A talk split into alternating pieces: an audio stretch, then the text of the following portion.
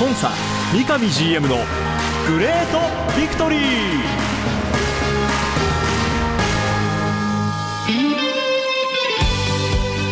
北海道とともに世界へスポーツによる地域活性を目指す北海道コンサドーレ札幌。この番組では北海道コンサドーレ札幌の三上弘勝 GM がラジオを通じてサポーターの皆さんや地域の皆さんの質問にお答えしていきます。今サポーターに伝えたいこと話したいこと呼びかけたいこと。三上 GM が本音で語り尽くすコンサ三上 GM のグレートビクトリー。今回はどんなお話が聞けるんでしょうか。幸せを作るお菓子石屋製菓の提供でお送りします。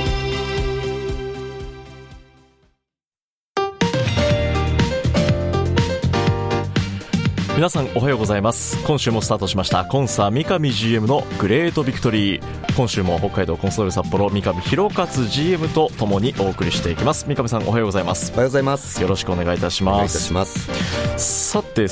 まずはクラブの情報いくつかご紹介したいんですけど、はい。まず2023シーズンクラブパートナー新規決定株式会社松尾様。はい。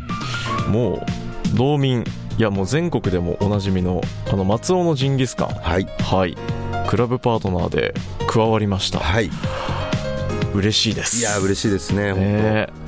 もうこれ皆さんのおかげでもあるんですけど、ええ。まあ本当こういうシーズン途中でもはい。今年新規にえー新しく入っていただいたりとかですね、ええ。まあ、新たな増額だったりっていうようはない。ことのお話を、おちらほらこういただけるようにこうなってきていて、はい。うん一つはこれはやっぱりその皆さん含めたね、えー同じ船の中で北海道を豊かに元気にそこに関わる人々をね、えー幸せにしていきましょう。それをスポーツサッカー、北海道コンサドーレ札幌を通してっていうそういう理念にまあ共鳴をしていただいたん。パートナー企業さんが本当にこう増えてえー来ていただいてですね。はいまあ、ありがたいことに、あのー講演依頼なんかも僕受けたりさせてもらって、えーはい。まあ、企業のその、まあ、役員の方とかですね、ええー相手にこういろいろお話をさせていただくんですけども、うん。おそんなことしてるんだったら応援するよっていうようなお話なんかもいただいてですね、はい。まああのーこういうような結果に少しずつこうなっていって、本当に少しずつこう大きくなっていってるっていう実感とともにね、うん。やっぱ責任っていうもののこう大きさ、うん。うん、それも比例してやっぱり大きくなっていくので、はい。しっかりとね恩返しができるようにまたは一緒にね、えー手を取り合って、うん。えー一緒に何かをこうできるようにねしていかなければいけないなって思ってます、はい。今回もはじめ松尾ジンギスカンもそうですけども道内の誇る、まあ、食文化まあ、その他のいろんな、ね、自然だったり、まあ、観光だったりそれぞれの形で応援する、まあ、企業さんがありがたいことにこのコンサドーレとともにっていうね、同じ船でまた戦って応援してくれるという仲間が本当に年々増えてきていますね。はい。本当にありがたいことです、はい、これはもうサポーターとしても一道民としてもとっても嬉しいことです。うん。はい、これからもね、まずサポーターの皆さんは応援してくれる企業の皆さんはもう仲間だと思っいてやもうすごい。全力応援しますから。はい、はい。本当にすごいですよね。すごいです。はい。え間違いないです、これは。いろいろな飲食店からですねあの、まあ、お礼の、はい。もしくはあのこのように発表させてもらった時に、え直接電話がね、お礼の電話、お礼のメール、こんなことって初めてですっていうあそうですか。多くの企業から言っていただけて、これが僕らのうん。本当の強み、はい。要するにサポーターの方がね一緒になってこうクラブ運営、えークラブと一緒にお船の中でねやっていただけてるっていう僕らの強みですっていうことでね、えーお返しさせてもらってるんですけど、はい。本当に喜んでくれてますんで。ぜひサポーターの皆さん引き続き愛していきましょう。さあそして 2023J ユースリーググループ DFC 東京アンダー18の試合、こちらはコンサドーレのアカデミーえーアンダー18の試合が10月の29日横浜 FC 戦の翌日ですね、はい。日曜日。宮の沢の白い恋人サッカー場でユースの試合が公式戦開催されるのはだいぶ久々かなと思うんですけど。そうですね。はい。あのコロナ以前の時にはね、えー年に1回、2回、えーこのような大会の中で、えー実は白い恋人パークの方でもこう開催してきたりしてきてたんですけども、はい。まあ、今回、久々にね今年またできるっていうところで、やっぱりユースの子にとってもねあのグラウンドでやるっていうのはその雰囲気含めてうん。非常にこうモチベーションが上がる、うん。えーいい環境なんで、はい。簡単な試合ではないとは思うんですけどユースの中でもね、えーしっかりとね、えー自分たちの力をお出してほしい。そして多くの人がねあのやっぱ見に来てくれるんですよ、なのでそういう声をね、はい。えープレッシャーではなく声援を受け止めてね、えー自分たちのポジティブな方にこうどれだけ持っていけるかっていうのを、まあ、僕は楽しみに見ようかななんて思ってます。はいぜひこの北海道とともにねさらに上を目指していくアンダー18のコンサドーレ選手の応援。こちら会場は宮野沢白い恋人サッカー場。普段ねコンサドーレのトップトップチームが練習場として使っている。その場所で10月29日日曜日14時キックオフということでこちら入場えー観覧無料となっておりますのでぜひ声援を送ってあげてください。はい。クラブ情報をまずねお伝えしていきましたさて前節のお話です。10月の21日土曜日 J1 リーグ第30節横浜 F・ マリノス戦。こちらはアウェーゲームとなりました、結果は1対4での敗戦ということでしたがまず三上さんの方からこの試合について振り返っていただけますか。うん本当悔しいゲームでしたよね。あの感想としてはそうですね。内容に伴わない結果になってしまったなって思ってまして、はい。まあ、いろんな方々がこう見ているので、はい。まあ、あの内容だと結果伴ってるでしょと思ってる方もいると思うんですけども、え僕ら僕からするとねうーん実は守備のところっていうのは本当にチームとしてハマってたなというふうに思ってます、はい。結果4失点、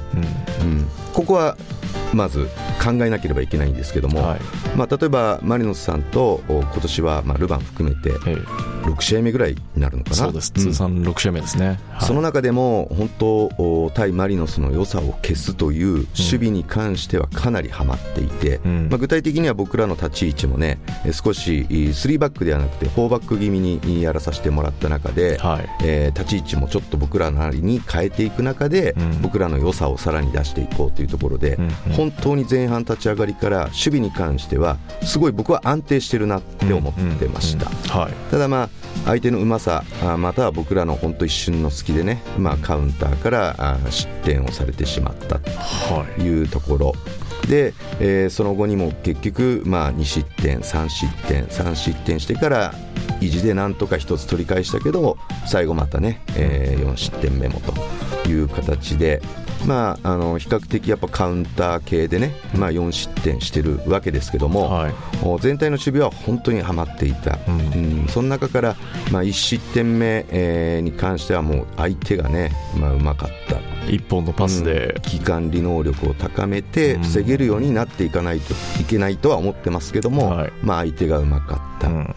2失点目と、まあ、4失点目に関してはちょっと個のところでねちょっと判断ミスみたいなのがちょっとあって最終的にまあ失点があった。はい。というような形、まあ、3失点目のところはまあ相手もこれが、まあ、僕らのミスから始まってるんですけども、まあ、相手が本当素晴らしかったな質が素晴らしかったなってこう思っているんですけども。うん。そういった中でね、本当、うん、内容的にこれだけやりたい守備ができてたんだけど、結果、この大差のはい。敗戦、うん。イコールそこにはやっぱり埋めなければいけないものがこうあってですね。う、ん。うん、それを僕ら考えなければいけない。うん。メッセージをいただいております、ピクトリーネーム笹さんです。三上 GM 山形さんこんにちは。自分たちのサッカーをすれば勝てると言いますがなかなか勝てず自分たちのサッカーにこだわりすぎているのではないかなと相手をきれいに崩すことが目的になっているようにしか今見えません。シュートしても入らずまたいつも同じような形でカウンターからの失点。うつむく選手たちを見るのは悲しいですどんな状況でも諦めず綺麗じゃなくても格好悪くても絶対負けない絶対勝つという闘志を見せていってほしいです。何が何でも勝利が見たいのです。どんなに辛くて悲しくて悔しい思いをしてもサポーターも一緒に戦っています。最後はクラブに関わる全ての方々が笑顔で終われることを願っています。続けてもう1通、はい、ビクトリーネーム西もんもんさんからです、えー、私は道南松前町出身の現横浜在住のコンサドーレサポーターです、はい、今マリノス戦が終わった夜に番組宛てにメールを送っています、はい、試合内容自体はよく聞く通り悪くないのですが肝心のゴールにつながるパスやシュートが決め手がなかったという感想でした、これが優勝を争うチームのとの差なのかなと感じた負けでした。それでもやっぱり故郷のチームを応援する時間がありがたかったです。今シーズン残り少なくなりましたが消化試合などはなく最後まで注目するのは変わりませんという、まあ、応援の込めたメッセージを2通ねご紹介させていただきました、はい札幌が今目指している攻撃の形っていうのは、これはもう三上さんとしてはどういうものを思い描いていますか？そうですね、今、一つ目のこうメッセージにもあったように、はい、相手をきれいに崩すこと、うんうん、これが、まあ、どちらかというと、皆さん、多くの人が、もしかすると、僕らが目指している、はい、攻撃、うん、サッカーっていうふうにこう感じられてるかもしれないんですけども、はい、僕らが目指しているのは、二重攻撃、三重攻撃っていう厚みのある攻撃をした中で得点を奪うっていうことが一つ目指しているスタイルなんですね、はい、どういうことかというと、まあ綺麗に崩してというか、まあ、僕らのサッカーっていうのは、深みと幅を取ったサッカーをしようというふうにしています、はい、でこれを横に揺さぶったり、はい、深みを埋めてですね、小柏の選手のような選手が裏を取ったり、そういうことをしながら攻撃をしていって、隙あれば当然、えー、一時攻撃でフィニッシュをするんですけども、うん、基本的にはやはり相手も必死に守ってきますから、はい、一時攻撃ではちょっとした崩れになるんですよ、うん、で僕らのまだ質を上げていかないきゃいけないという課題はあるんですけども一時攻撃で相手にボールが渡ります、うん、ボールが渡った瞬間に僕らはそこで予測とリスク管理の中でもう1回ボールを奪います、うん、そこから二次攻撃をします、はい、二次攻撃をまた同じように深みと幅を取った攻撃をしてまた揺さぶっていきます、うん、そしてまた相手にボールが行く取り返します。3次攻撃でってなってって初めて相手の隙っていうのが大きくできてくるんですよね、はいはいはいはい、なので僕らはその綺麗に崩そうっていうのはまあ1年間に何回か確かにありますよね、はい、3本、4本、ワンタッチパスで崩して、中央に流れて、合わせるだけみたいような、これは副産物みたいなものなんですよね、ある意味、僕らからすると。あれを目指してるんではなくて、ああいったところに持っていったときに、相手も必死にボールをでも止めてくる、そこでもう一度奪い返す、もしくは相手がパスをつないだときに、そこでもう一回インターセプト、もしくは攻撃を遅らせる、そして僕らが二次攻撃、三次攻撃をする。言葉を変えるとできるだけハーフコートゲームに持っていきたいと思ってるわけですよ、はい、これが僕らの目指す攻撃の本当スタイルなんですね、はい。はい、ただ残念ながらこのマリノス戦も一時攻撃で終わってしまってる、うん、うん、結果相手に奪われました。相手にうまく収められて相手の攻撃に今度またなってしまってます、はい、それがカウンターなのかショートカウンターなのか、そしてまあ失点になっているっていう状況なので、はい、この僕らのスタイルをこれからもやり続ける中で大きくやっぱ改善しなきゃいけないのは、攻撃のところではまあ質なんですよね、うん、二次攻撃、三次攻撃これ相手一生懸命なんでやっていかなきゃいけないですけども、はい、質を上げることによって今まで三次攻撃でフィニッシュまで持ってったなシュート打てたな得点取れたなっていうのが質を上げることによって二次攻撃で最後までいけたなっていうふうに持っていけるので、はい。はい3次攻撃までを目指してますけども2次攻撃で仕留めることができたなってなるには、まあ、質を上げること、はい。そしてもう一つはやはりいい自分たちが奪われた時にそこでのお判断ですよね、うん。どこにボールがこぼれるのか、うん。もしくは相手が完全に奪ったけど相手はどこに今度つけようとしてるのか、はい。その予測。うんうん。そして同じく守備的なところになりますけども、うん。おリスク管理っていうところの精度を上げていくことが僕らの攻撃二次攻二次攻撃三次攻撃目指すスタイルに間違いなくつつながっていくって思ってるので、へえなのでマリノスのこの間の、まあ、0-3から、まあ、意地の1点取った、はい。あのシーンっていうのはあーうまく左サイドでボールを持ってってセンターに持ってった、えー確か聖夜が何かが、まあ、ワンタッチでペナに入れた。でも相手がブロックした、はい止めましたね。そこをもう一回聖夜が頑張って足を伸ばして、はい。まあ、マイボールにし、うん。二次攻撃になったのが、まあ、うまくミランにこぼれミランからあーシュンタに渡ってっていうような、まあ、あれは二次攻撃的な中での得点だったんですけども、ああいうあのスタイルが僕らがこう目指しているものなんですね。なので幅と深みを持った中で相手を揺さぶり奪われるけどもそこでもう一度奪い返す。2回目のもう1回幅と深みを持って3回ぐらいやるとそれは本当かなり相手にとっては隙ができてくる。はい。なのでそこで僕らは仕留めに行くっていうようなあところうん。をこう目指しているっていう状況なんでね、メッセージの,、まああの部分でも綺麗じゃなくてもねっていうのがあ,、あるんですけど僕らも本当綺麗にっていうことはこだわってなくてむしろおよ深深みとね幅を取りながらでも奪われるけどももう一回自分たち泥臭くね、奪い返して、うん。もう一回泥臭く二次攻撃をする、うん。それを3回繰り返すっていうようなね、えーところをこうやらなければいけないんですけどまだそれができてない時間できてないゲームがあると、うん。なのでそこをね、えーしっかりとこう突き止めたいと思ってます、今シーズンも残り少なくなったと、まあ、メッセージにもありましたけども、はい。その形これはもう数年でずっと目指してきているところですよね、そうですね。ただなかなか現在もその形理想とされる形のところまではうん。まだ改善の余地あり、そうですね。突き詰めるところもある。できてるゲームもあってうん。できてないゲームもあってっていう。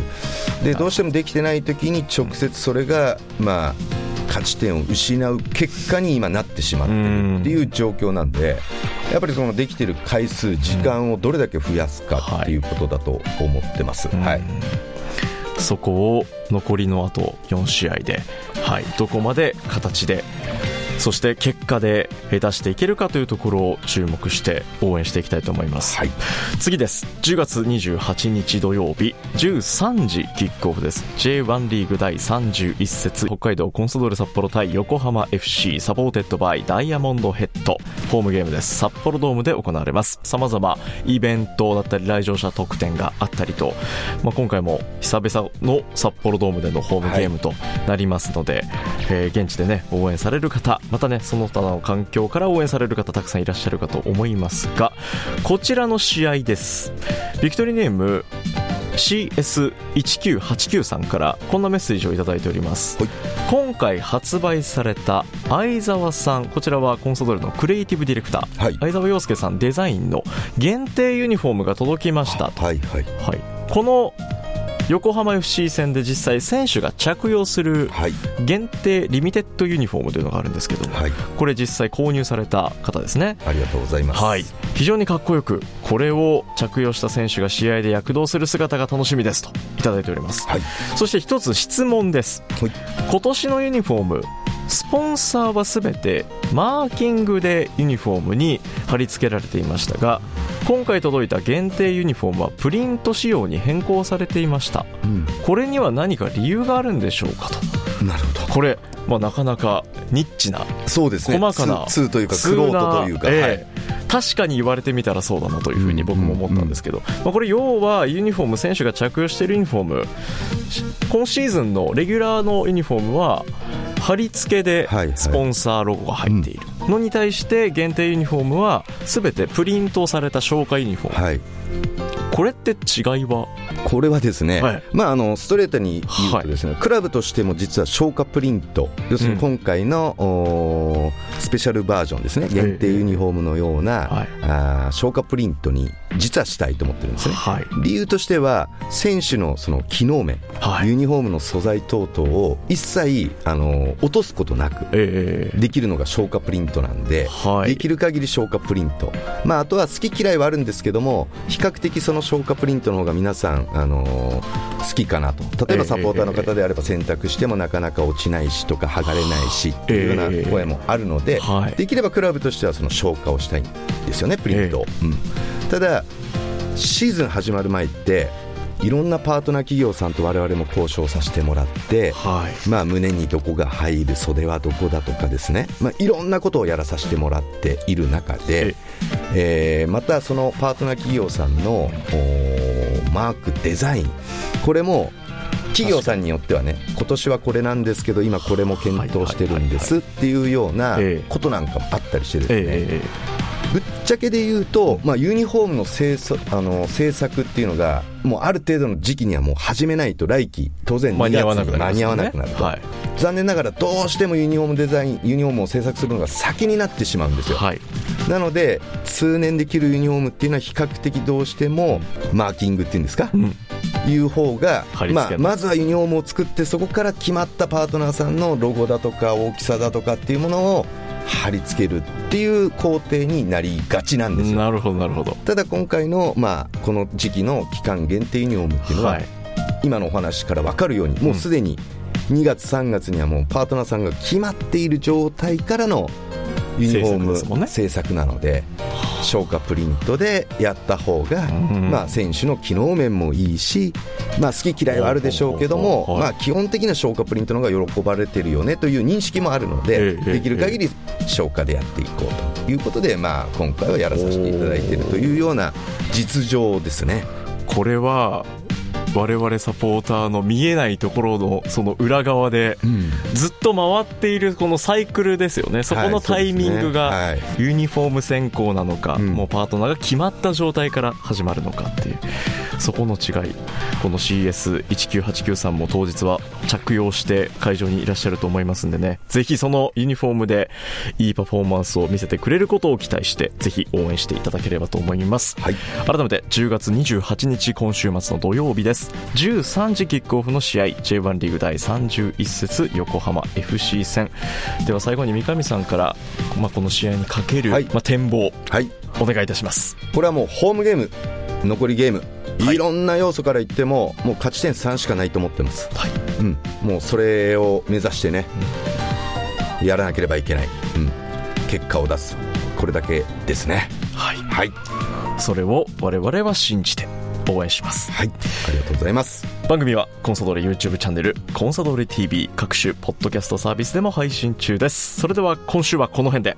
北海道コンサドーレ札幌の三上弘勝と進行は三角山放送局山形翼でお送りしました。今週もありがとうございました。ありがとうございました。